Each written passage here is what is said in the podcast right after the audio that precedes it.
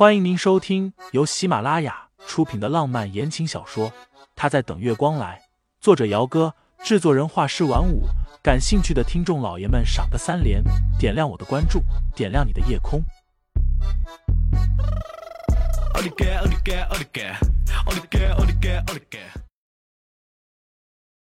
第十六章，有些不顺心的烦躁，所以也就是意思意思的随口应了一下。晚上回到家里，洗完澡躺在床上的时候，回想起今天下午顺顺利利的面试，沈清心想到那个和颜悦色的工作室负责人陈飞，总觉得好像有哪里不对劲。总觉得陈飞看着自己时的那表情，分明不像是看着一个员工，倒是带了一些。总之，那种感觉沈清心说不清楚。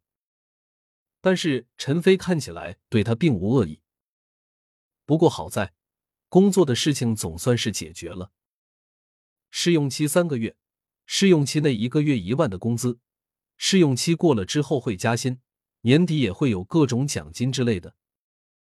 于现在的沈清新来说，这份工作无疑是救他于水火之中，让他能靠着自己的能力，在负债累累的基础下，还能保障自己和母亲的温饱。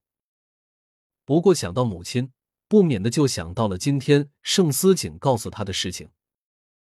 叶家收购疗养院，果然是冲着他来的。看来得抓紧时间重新找疗养院带母亲搬走了。睡觉之前，因为想着这样那样的事情，沈清新的脑袋有些乱。第二天一早起来的时候，人都是迷糊的。缓了好一会儿，脑袋才渐渐的清醒过来。工作室是上午九点上班，下午五点半下班，没有特殊情况，基本不用加班，周末双休。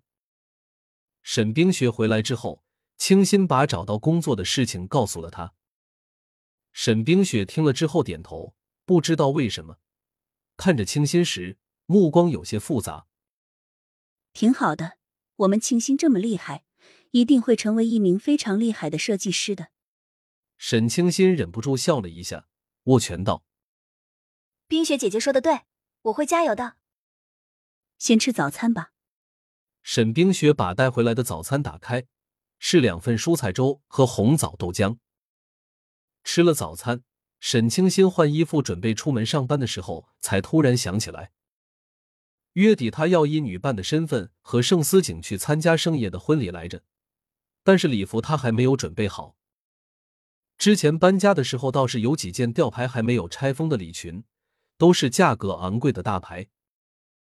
不过那会儿生活拮据，加上银行卡之类的几乎都被冻结了。妹妹在医院里又需要大把的用钱，没办法，清新只能把那些裙子都挂到了二手网站上去卖。如果月底去参加婚礼的话，还得重新去买一条衬场合的裙子。价格还不能是他现在穿的平价服饰。想到这个，沈清新就觉得心烦。在他看来，那两个人明明已经离他的生活很远了，可是搞不懂为什么盛思景非要又把他拉进那个圈子里去。大清早的就有些不顺心的烦躁。第一天上班，那个和沈清新同龄的微胖女孩苏琪又把工作室一些大致的事情同他说了一遍。工作室接私人高定，也接批量的时装设计。因为老板陈飞有资源人脉，所以他们从来不缺生意。偶尔陈飞看哪个上门的顾客不顺眼的时候，还会把生意给推了，不接。工作室从成立到现在，根基是扎下了，也没人敢来闹事过。而且因为工作室一直号称绝不撞衫，所以口碑特别的好。沈清新第一天上班。跟着苏琪学一些日常的基本东西，一天很快就过去了。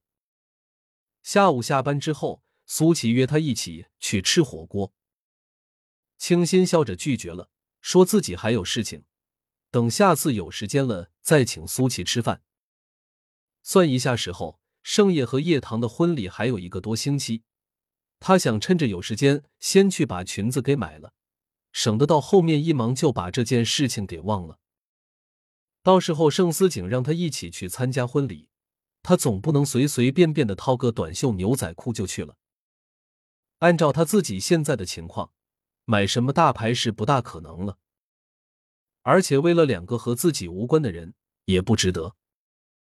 沈清新在附近的商场里逛了一圈，最后在一家店里挑中了一条裙子，浅灰色的花瓣袖长裙，胸口往上直至袖子都是薄纱，上面绘了小朵的同色格桑花。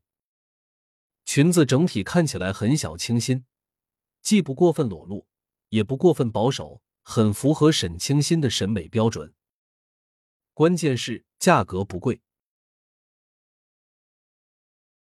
听众老爷们，本集已播讲完毕，欢迎订阅专辑，投喂月票支持我，我们下集再见。